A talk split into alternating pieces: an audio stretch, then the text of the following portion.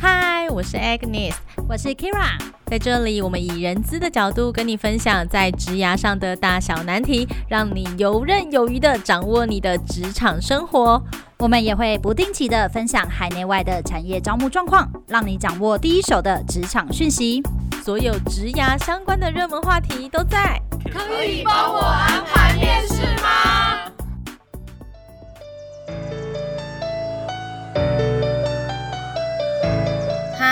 欢迎收听今天的，可以帮我安排面试吗？我是主持人 Agnes，我是丽丽。嗨，今天呢是由我们两个一起来主持这一个节目。那今天我们的节目呢要讨论的话题呢，可能不完全的跟职涯上面的一些小技巧有关。今天我们要讨论的是厌世代青年的状况。什么叫做厌世代青年呢？其实厌世代青年我们。在网络上找到一个定义，就是一九九零年代，民国八十年前后出生的这一群人。那他们呢，出生的时间刚好就是素质最优秀的一代。为什么？因为他们那个时候电脑网络已经开始逐渐的已经蓬勃发展的状况。但是它也是在一个很变化剧烈的年代当中，所以这些厌世代成长过程中的。孩子们出社会就业的时候，反而我们是最找不到光、找不到那条路的这一个世代。对啊，其实夜世代大概就是七零八零年代，但是其实我有点觉得，这应该已经不是七零八零年代的问题，应该是到最近的年轻人，应该这种厌世代的那种情绪啊、厌恶的情绪应该越来越重。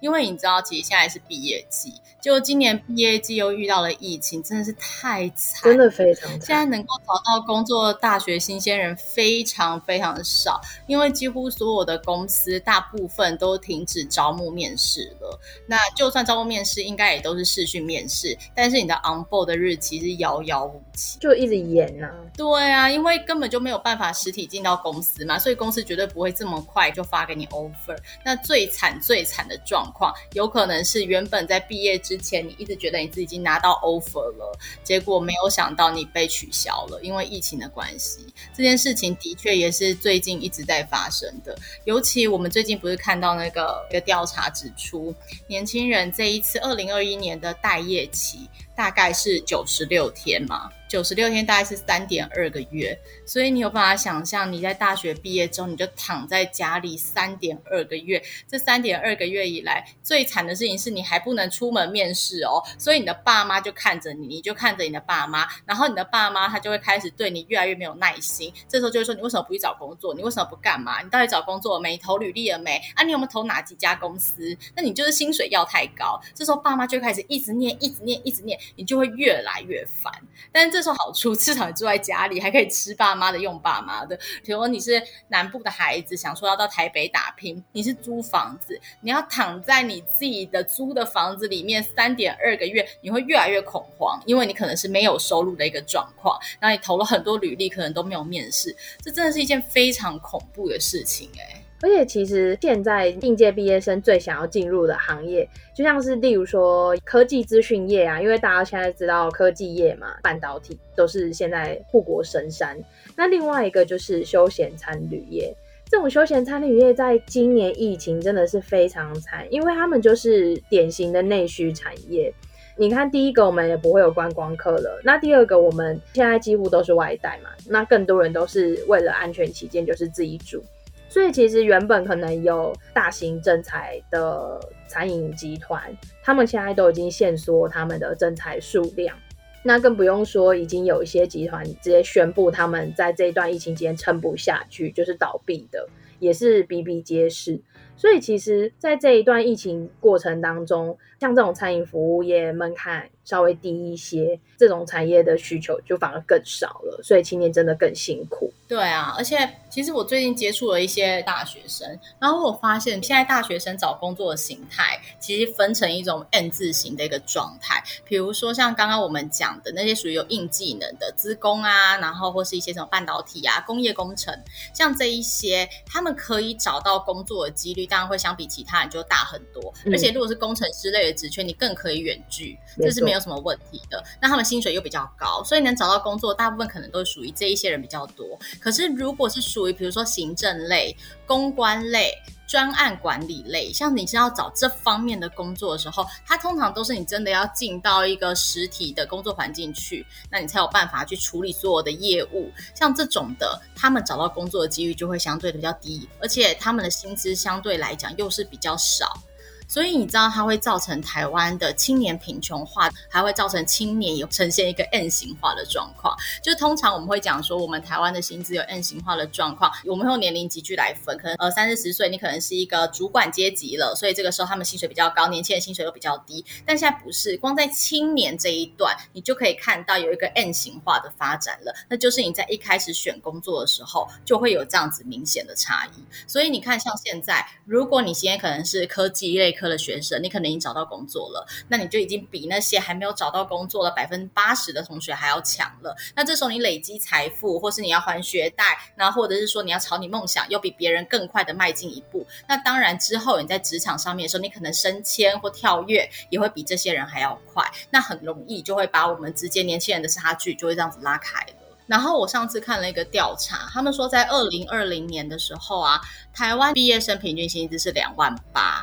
那二零二零年的日本毕业生的薪水是五万三。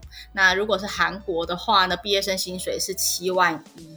其实这上面就看得出来说，我们跟周边国家的薪资真的是有很大的一个落差。而且台湾的消费水平其实不算低哦，台湾消费水平是很高的诶。嗯，讲到薪资嘛，我们也讲到刚刚有提到就是学贷的部分，对不对？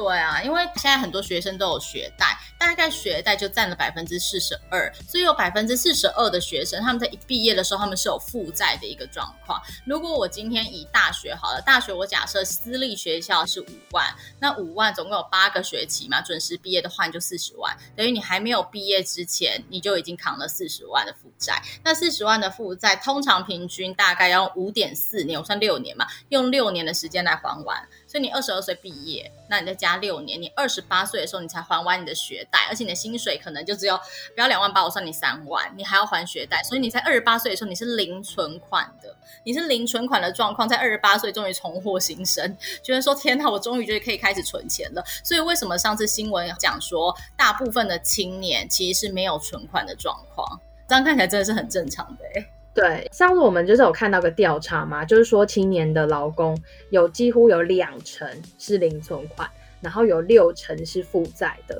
所以其实他们就说啊，现在青年劳工就出现一个叫一高二低三不的现象，就是说教育程度很高，但是薪资低，工作成就感也很低，以至于他们三不就是不敢买房，不敢结婚，也不敢生小孩。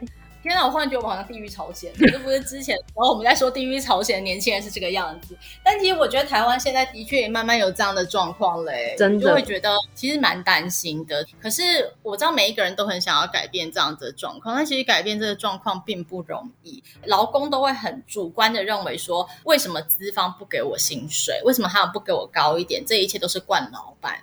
但其实我要跟各位讲的事情是，台湾的整个产业结构，台湾本来就是一个以代工起家或中小企业，所以利润一直以来都做三望四，也就是三趴四趴或是五趴。我们不像什么苹果或是什么 LVMH 集团这些，他们的利润可能都是五六十趴、七八十趴的。我们不是这种产业，我们属于代工或者中小企业的状况，利润很低。所以在利润很低的状况之下，公司都只能维持一个基本的生存。那这时候公司如果想要赚更多的钱怎么办？当然，很多老板他可能就会觉得说，那我就是要给员工的薪水低一点。那员工薪水低一点的话，我这边就可以从员工这边省下的钱，就变成我自己的利润嘛。但问题也出在说，因为台湾的产业利润太低，导致老板会去做这样的事情。所以这其实是整个台湾的产业结构必须要发展，它必须要转型。所以可以看得出来，现在我们政府为什么一直在强调半导体，强调一些什么生技，之前还有说什么要变成取代香港还新加坡啊，变成金融中心，因为这一些。就是高附加价值的产业，这些产业所带来的利润就不会是坐三望四。那这个时候，你才有办法有效的提升整体台湾的年轻人或是一般人的薪资。当你台湾要变成这样子产业国家的时候，就会有一个很重要的状况，就是你台湾必须要具备一定的竞争力。例如，你觉得香港为什么可以成为金融中心？我觉得他们的第一个人才是国际化的人才，他们在语言的部分，就算只是英文好了。我觉得他们在英文的部分跟我们比起来已经是非常好的没错，你讲到最大的重点，就是我们先不讲法规，我觉得重点是他们的人为什么薪水会比较高？因为他们有很多国际化人才，常常去竞争，因为他们就是一个金融服务中心嘛。然后全世界要跟大陆做生意啊，或想要在亚洲好好做生意的，都会把据点设在那边。那他们的员工想要进去好一点的公司或者大型外商怎么办？第一件事要能沟通嘛。所以我们的国家最近也在谈说要变成双语国家，可是要变成双语国家，你只是让小孩子增加读英文的时数，这件事情是没有道理的。因为重点是你不需要有一个环境，不然大家就不会去留学了嘛，对不对？所以呢，问题就是我们今天要能够开放外籍的高阶白领进来。我相信很多听众可能不知道，大家有发现，在台湾的外国人其实非常的少吗？台湾的公司里面非常少有外国人。就除非你真的是外商公司，否则的话真的很少你会遇到外国人。那第一个你可以说台湾人请不起嘛，因为中小企业肯定是代工，所以不需要。但是第二个有个很大的原因，就是台湾其实在劳动力市场走一个保护的政策，也就是在台湾你非必须、非必要的状况之下，你是不可以随便让外籍白领过来的。当然，第一个除非你是外商公司人员的调派，不然的话，几乎外籍白领是没有什么。理由可以让他们进来的那个申请手续非常麻烦，所以这其实代表台湾的整个劳动力市场是在保护我们的人民，让我们人民可以找到工作。那这件事就会造成另外一个状况嘛，也就是外籍人才进不来，他们在进不来的状况就没有办法用他们外国思维，可能跟台湾的思维去做一个竞合。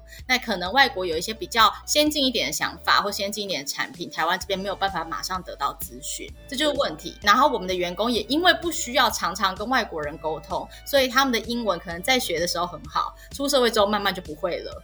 对，所以后来国发会，我忽然觉得我好像在做政策宣导。后来国发会呢，他们就有一个政策叫做就业金卡，就是之前大家应该在新闻上面有看过，有有有，开放的是年薪三百万以上的外籍白领，你就可以进来台湾。有有有。这个新闻报蛮大的，因为据我所知，是不是有一些像是 YouTuber 或者是艺人，他们也有拿到？对对对对对。那就业金卡它跟以前有什么差别？就是第一个，就业金卡它要求有七大专业领域，我觉得国发会应该要赞助我这一集，我居然还在帮国发会讲他们政策哈。我跟你说。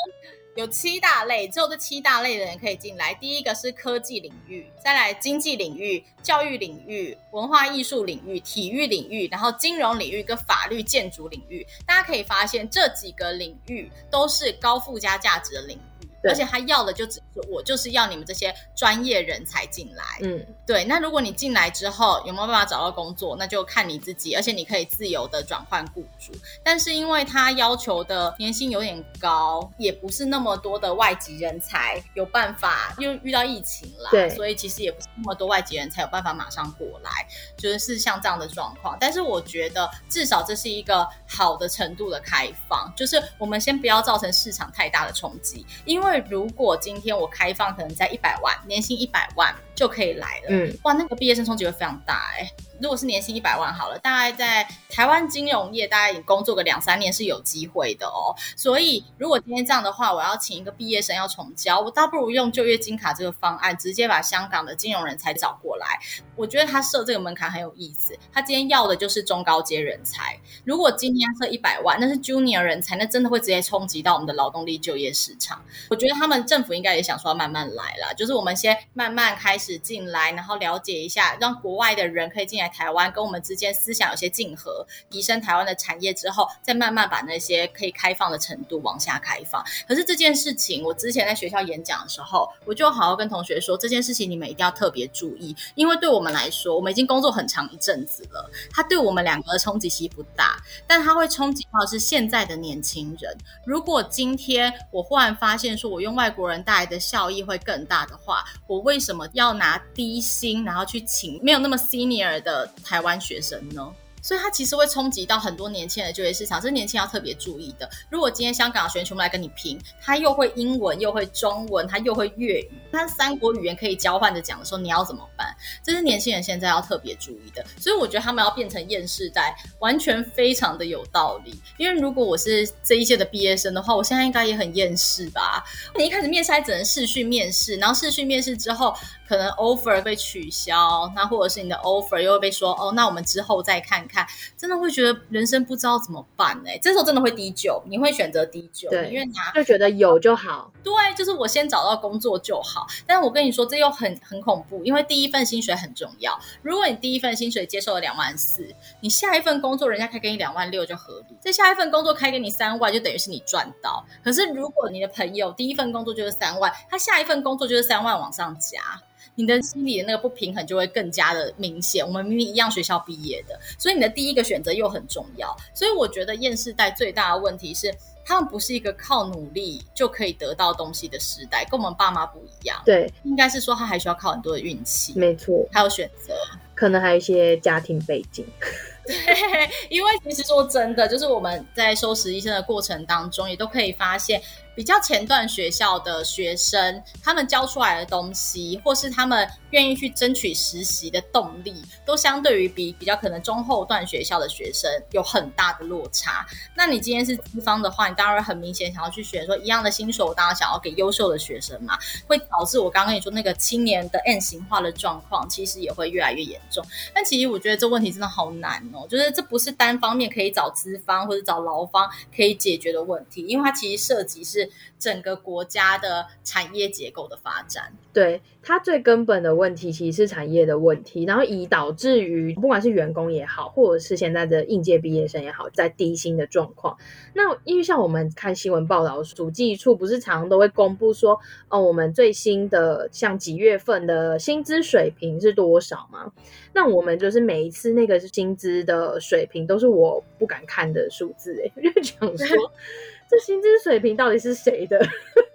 谁的水平？哦，对啊，因为主计处出来的数字是平均数，对。但是很多人就是讲嘛，我们不可以看平均数，我们要看的是中位数。对。但问题是，你知道，当新闻在报说，哦，其实主计处说，呃，这个月最新的薪资水平是四万九，然后你就想说。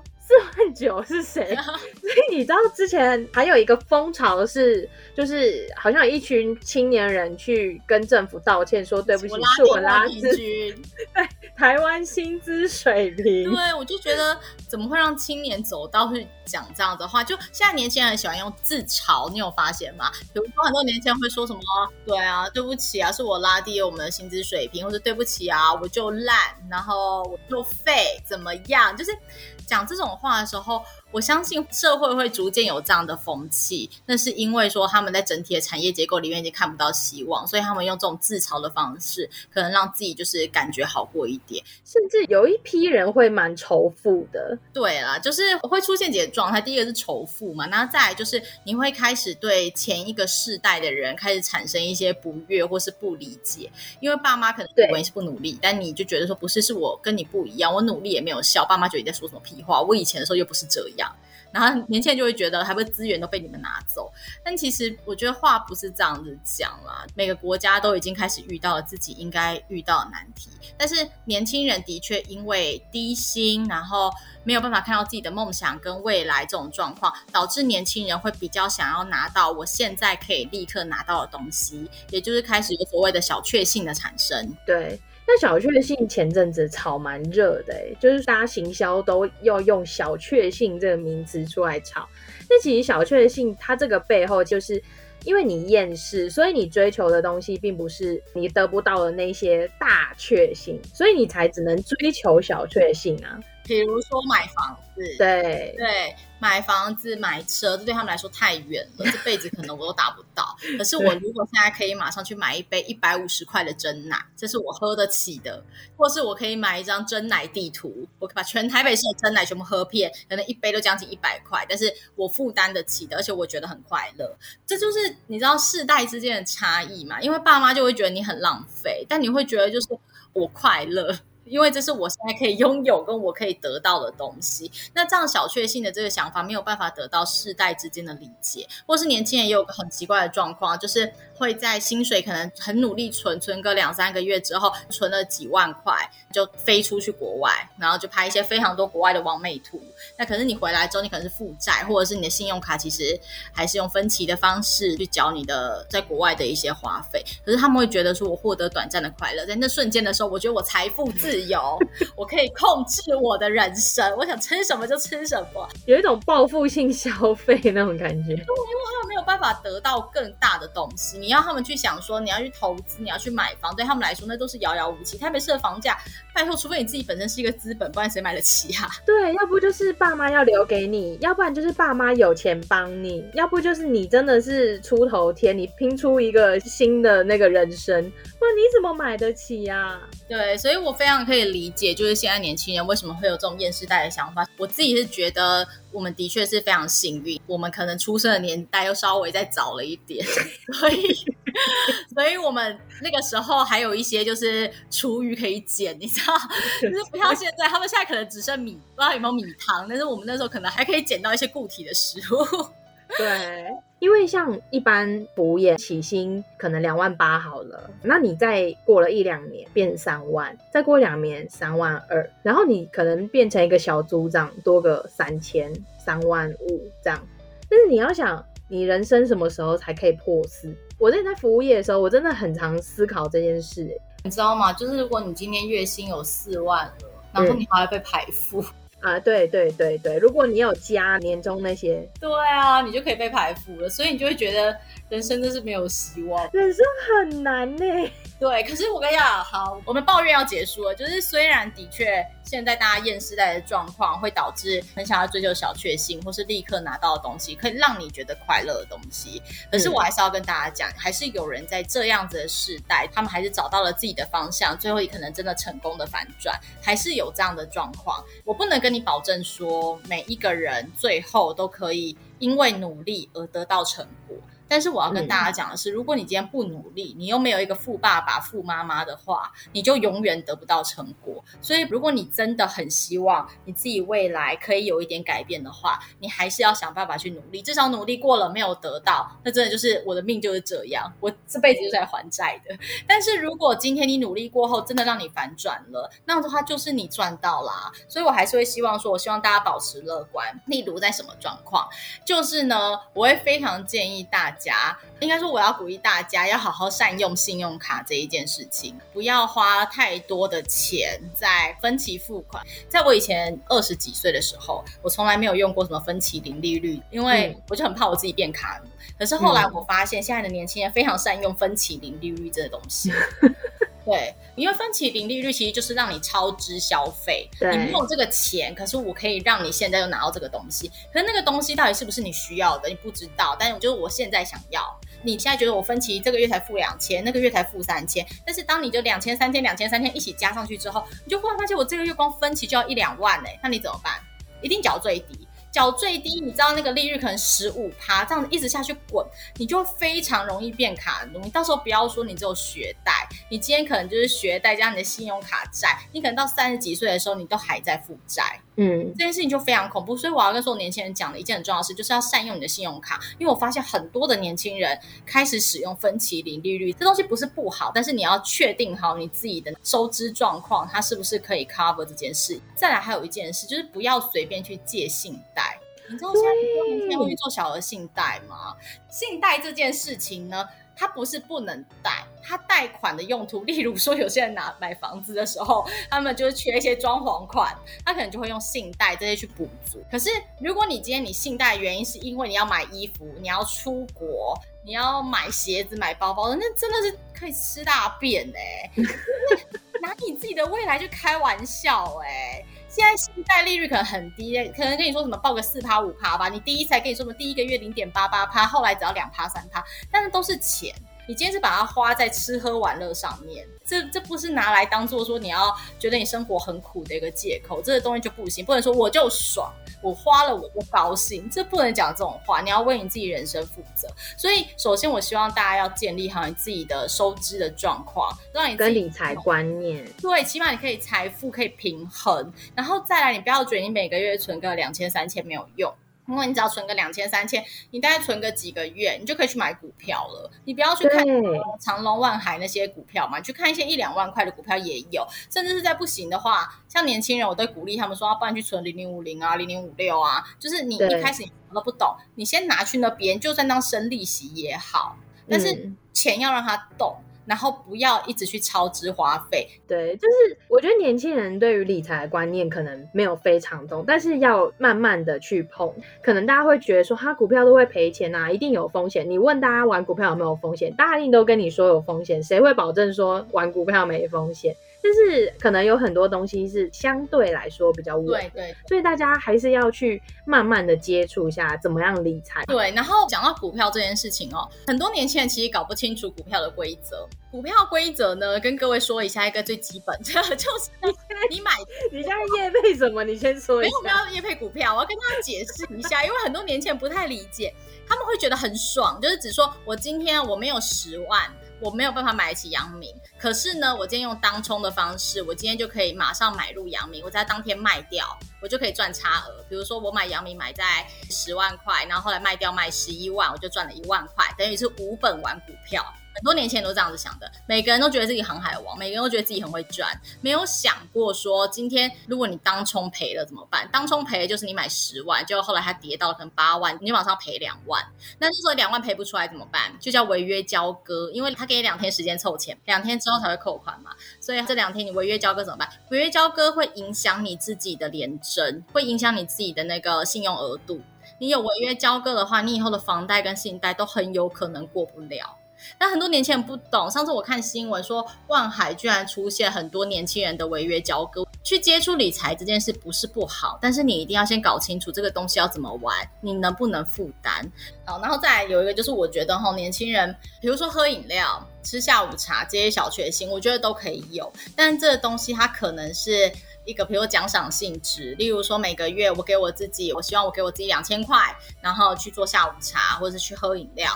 但是不要有太多这种娱乐性的超额支出，因为大家都知道说你这个世代已经很辛苦，那你就要比别人更努力的方式，先想办法存到自己的第一桶金，用你的第一桶金再去滚钱，你就可以很快的可以摆脱你厌世代这个状况。还有一件事情就是投资你自己，对，不管是软硬技能，投资你自己，你才有办法转职，转职才有办法跳到更好的工作。像 Lilian，她原本是服务业，那现在就跳到了管理顾问业啊。嗯，虽然我们常都会这样讲。你前面一些工作决定了你后面职涯生涯，但是并不是说这是一定的，大家还是可以多做一些尝试。甚至你说台湾找不到适合你的工作，国外有，那也可以啊。所以我觉得不是只是把你自己定型在说哦，我在台湾，我就是应届毕业生，然后我就是厌世代，薪水就是很低，然后找不到适合我的工作。那与其这样，就是倒不如。我就烂，我就向下沉沦，不是这样的。对，不是这样子的。因为这样，等到你要结婚生小孩的时候，你就会开始觉得非常的辛苦。可那个时候，你年纪可能已经到了三十三、三十四了，已经不是一个有年轻的肉体跟年轻的肝可以去拼搏的年纪。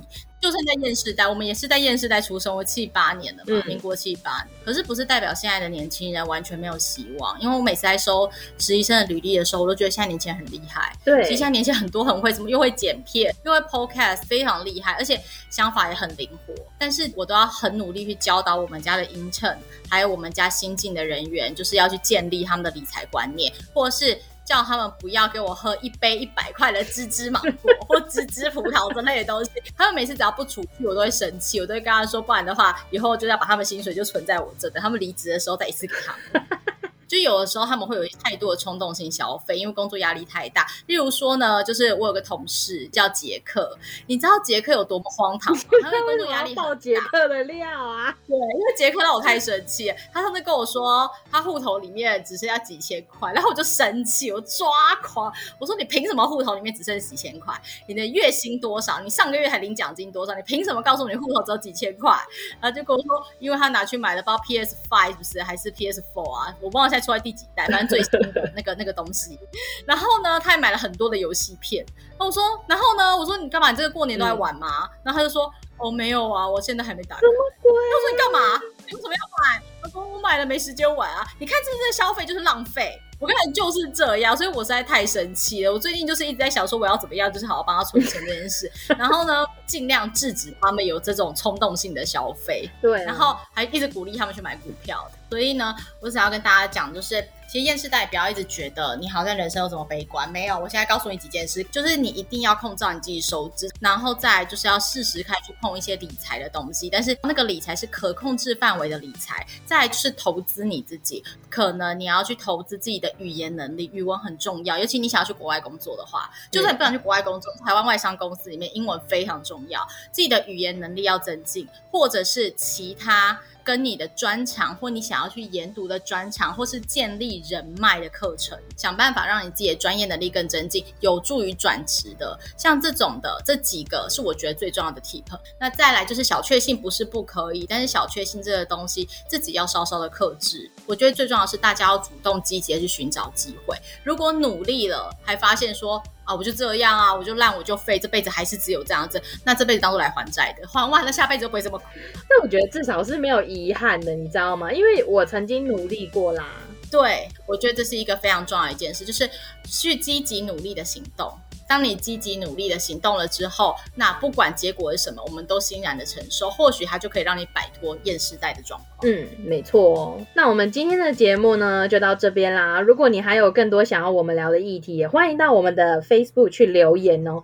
而且我们现在不定期的会做履历健检跟模拟面试的活动，所以呢，请一定要锁定我们的 Facebook，帮我们来按赞按赞。收听完这一集，也请大家帮我们去按五颗星，外加留一些评语给我们。好哦，那我们节目呢就要到这边告一个段落了。希望呢我们大家都可以赶快呢打败厌世代这样的一个称号。那同时也会希望说，不管是毕业生或在转职的人，在这波疫情当中，大家都可以努力的撑下去。那我们可以赶快找到自己心目中合适的工作，因为毕竟要知道，你现在呢如果是一个不能打疫苗又领不到。纾困补助的人呢，代表你在台湾这个社会上是一个又健康又富有的人哦。没错，那我们这集到这边喽。我是丽丽，好，我是 Agnes，我们下次见，拜拜。拜拜。